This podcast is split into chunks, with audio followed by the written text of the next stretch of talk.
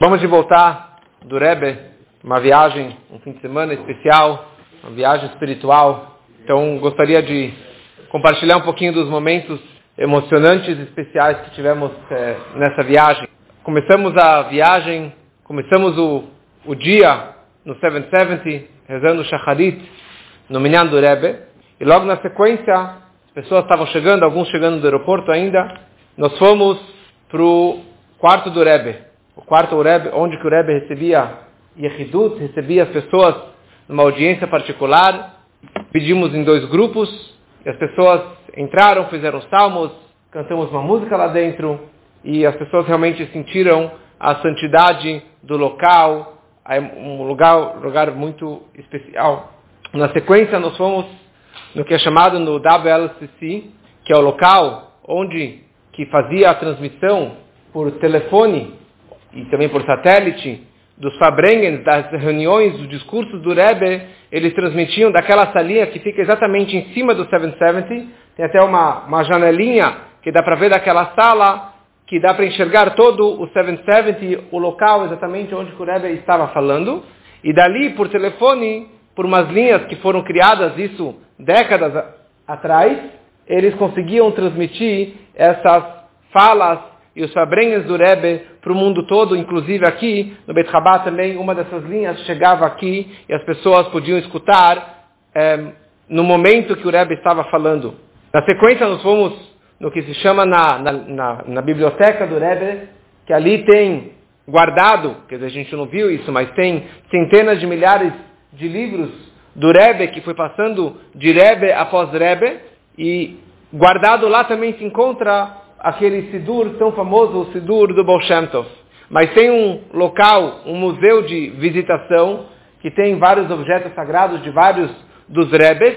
é, o chapéu do Rebbe anterior, o shofar de vários Rebeim, a Keará de vários Rebeim, a Keará de Pesach, e uma, da coisa, uma das coisas que eu não tinha notado das, outras vezes, tem uma bengala que vem desde o Rabelev Yitzchak de Barditchev. Rabelev Yitzchak de Barditchev, 200 anos atrás, tem uma bengala a qual ele usava, que foi passada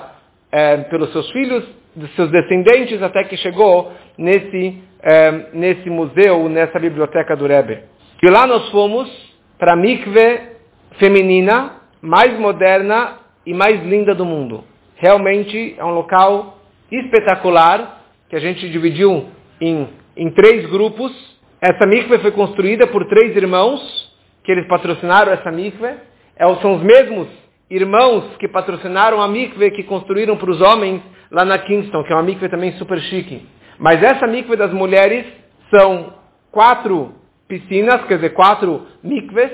e 28 salas para as mulheres se prepararem. Todas super modernas, tudo digitalizado, e interessante que eles têm um sistema para Shabbat, quando a mulher precisa apertar o botão para avisar que ela está pronta para emergir no mikve, então tem um botão que ela aperta, que com, com ar, com pressão de ar, isso aperta do outro lado e uma bolinha verde entra dentro de um placar e a mulher responsável sabe que, a, que alguém apertou naquela sala 22, apertou aquele botão. Negócio incrível. Cada mikve, todas as paredes são de mosaico, então pedrinhas com árvores, com pássaros, todos desenhados com pedrinhas coloridas, negócio realmente espetacular, muito, muito bonito. É, e a gente ficou lá conhecer nesse local. Na sequência, a gente foi andando até o JEM. JEM, que é o Jewish Educational Media, que é o, os vídeos do Rebbe que nós assistimos, que nós temos online, semanalmente, diariamente, em todos os canais, é feito por esse local que é chamado de JEM. É um escritório embaixo, você não vê nada, mas quando subimos no escritório, é um negócio bem grande, e e o responsável lá mostrou todas as salas, como que funciona, de onde que vieram, como que eles pegam as fitas cassetes, eles pegam aquelas fitas de 60 anos atrás e eles têm que recuperar essas fitas. Como que eles fazem para recuperar uma fita que já está estourada num, num, num estúdio é, preparado para isso e, e, como que eles conseguem pegar fotos, centenas milhares de fotos do Rebbe que estavam perdidas. ele contou que, que alguns meses atrás, eles ficaram sabendo que tinha um, um Hassid de uma outra linha, que ele, nas, nas datas festivas, ele vinha até o Fabrenga do Rebbe para tirar fotos. Então eles entraram em contato com ele se ele ainda tinha aquelas fotos daqueles anos que ele tirou do Rebbe. E ele falou, olha, acabei de jogar tudo fora, está tudo lá no meu basement, no meu porão, largado. Se você quiser vir, você pode vir. Eles foram para lá e chegaram, tinha lá, acho que 300 caixas de sapato com negativos e filmes é, todos abandonados. Falou, oh, se você quiser se divertir por aí, pode procurar. Foram seis pessoas, ficaram lá duas semanas procurando, procurando, procurando e conseguiram achar, acho que umas duas, três caixas de sapato com negativos, com filmes, com fotos que ele havia gravado de um Farbrengen, acho que era de Purim de 64, 65, coisa parecida. E eles pegaram essas fotos, trabalharam em cima, editaram e postaram, está tudo disponível online. É um trabalho super complexo e muito caro. E ali eles têm o estúdio no qual eles fizeram aquele projeto tão maravilhoso que continuam fazendo, que é o My Encounter, o meu encontro com o Rebbe, que eles queriam inicialmente entrevistar mil pessoas, e já entrevistaram acho que mil e oitocentas pessoas, de todos os tipos de pessoas, do mundo inteiro, que tiveram alguma história particular com o Rebbe, e baseado nessas entrevistas, que já surgiram inúmeros vídeos, inúmeros livros, até em português, one by one, um, um, um por um, é, descrevendo essas histórias que são novidades para o mundo que só foram relatadas por essas pessoas que tiveram esse momento particular com o Rebbe. Depois, foi bem corrido, fomos para um sofer, visitar um sofer que verifica as filim, etc. Ele fez um tour demonstrando como que o filim é escrito, como que a mezuzá é escrita, como que é feito o pergaminho, e é um negócio, as pessoas que foram lá realmente é, curtiram bastante esse momento.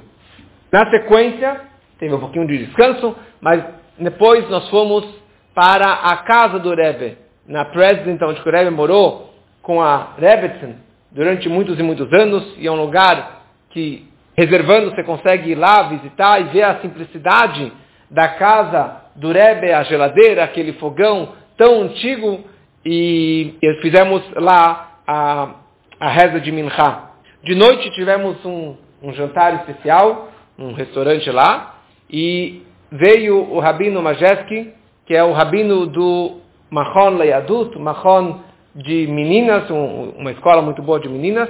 e ele contou várias histórias, e ele contou uma história particular dele, que nos anos 60, eu acho, ele foi uma vez para um casamento em Boston, com mais alguns colegas, e no caminho de volta, na estrada, o caminhão encostou no carro deles, e o carro começou a girar, pegar fogo, girar e girar, e não sei como, ele, tava, ele falou, eu, eu me lembro aquele momento, eu estava rezando, esperando que o carro aterrizasse, que o, que o carro parasse, e de alguma forma o carro parou, a gente conseguiu, saíram nove garotos nessa, nessa minivan, eles saíram correndo, dois se queimaram, e veio a ambulância, veio o bombeiro, e o, e o policial falou eu estou aqui 25 anos nessa estrada e nunca vi um acidente como esse e nunca vi todos saírem vivos de um acidente como esse.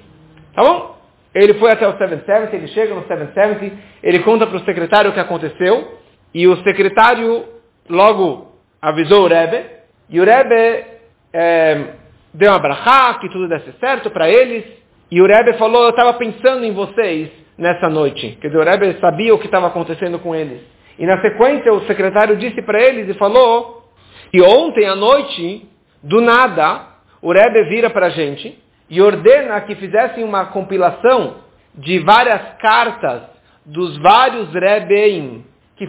que foram enviadas para comunidades judaicas que tiveram um incêndio e que compilassem essas cartas e que imprimissem o mais rápido possível. E ele trouxe, na hora que ele estava falando, ele abriu essas cartas, esse livretinho que fizeram naquela época. E daí eles entenderam que o Rebbe, na verdade, horas antes, na noite anterior, já estava criando essa proteção, pegando essas cartas sobre incêndio, e essa que foi a salvação e a proteção deles por esse grande acidente.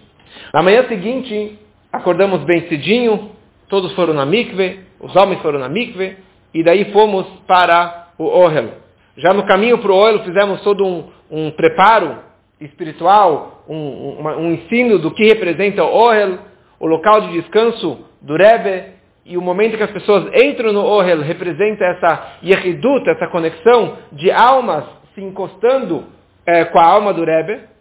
Bom, as pessoas chegaram, rezamos, escreveram as suas cartas, e daí entramos no Ohel, e na hora que eu estava lá dentro rezando, fazendo meus salmos, de repente uma pessoa do meu lado, um do grupo, um primo meu, e ele começou a chorar, chorar, chorar em voz alta, assim nunca vi uma coisa dessa, no, no Ohel, ele estava lendo, acho que a carta da mãe dele, e naquele momento ele explodiu de choro sem conseguir se controlar. Depois, uma outra pessoa que estava lá também, ela saiu do Ohel do Rebbe, e ele foi no Ohel da Rebbetzin, da esposa do Rebbe. E depois ele contou que na hora que ele encostou a mão na lápide da Rebbetzin, ele viu a mãe dele, já falecida, e ele sentiu a mãe dele falando umas palavras para ele, ele estava super emocionado no momento, e na sequência, depois, quando ele foi contar no dia seguinte, ele contou que ele realmente estava com tanta, tanta emoção daquele momento.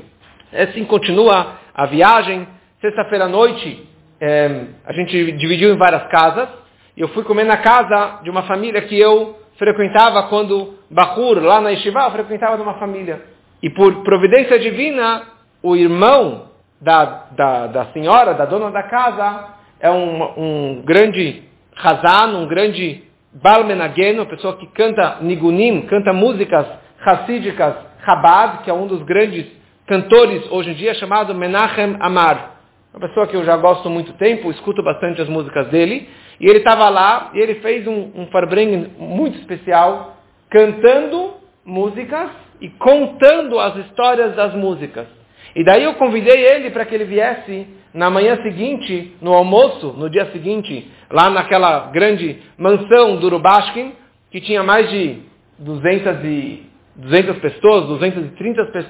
30 pessoas comendo lá na casa dele no almoço do Shabat, mas nós temos, tínhamos as nossas mesas separadas para o grupo dos brasileiros. E ele realmente veio lá, esse Menachem Amar, e foi sensacional esse momento quando ele contou histórias, cantou histórias e, e, cantou músicas. E ele contou aquela, aquela música tão famosa do Rav Michael Mizlotchov,